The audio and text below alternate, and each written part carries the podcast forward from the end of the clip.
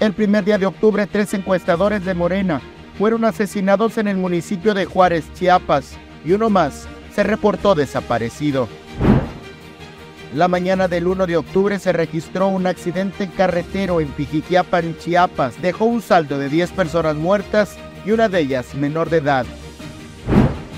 El presidente municipal de Tuxtla Gutiérrez, Carlos Morales, fue rechazado por el Consejo Estatal de Morena para ser aspirante a coordinador estatal de la defensa de la Cuarta Transformación y virtual candidato a la gubernatura. Sin embargo, el 3 de octubre solicitó permiso temporal para separarse del cargo por no más de 15 días y contender en el proceso interno del partido.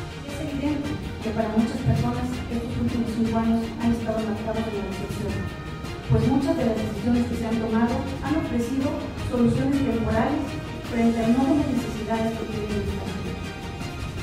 ¿Qué podemos decirle a las familias de más de 720 colonias de nuestro municipio que se han quejado porque el servicio de agua potable no les llega de forma frecuente o simplemente no lo llega? Y les comento esto porque hace muchos años el eslogan político era agua para todos, todos los días. Y este sueño sigue siendo muy difícil. Hasta las 6 de la tarde del lunes 9 de octubre, el reporte daba como saldo tres personas muertas por el accidente en el que se vio involucrado un colectivo del servicio público con número económico 9105 cerca de las 10 de la mañana.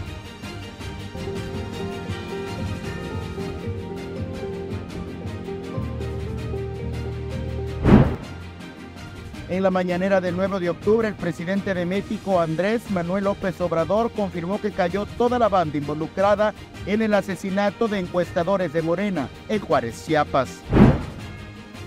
A México se le defiende de pie y no de rodillas, declaró la diputada federal por el Distrito 2 con cabecera en Bochil, Chiapas, Adela Ramos Juárez, al anunciar su renuncia a la bancada del Movimiento de Regeneración Nacional y unirse al Partido Acción Nacional.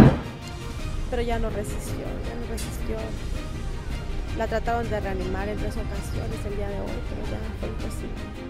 Para finales del mes, el choque ocurrido entre un colectivo de la Ruta 91 y un vehículo particular en Tuxtla Gutiérrez cobró una vida más, la de una mujer que esa mañana se dirigía al trabajo.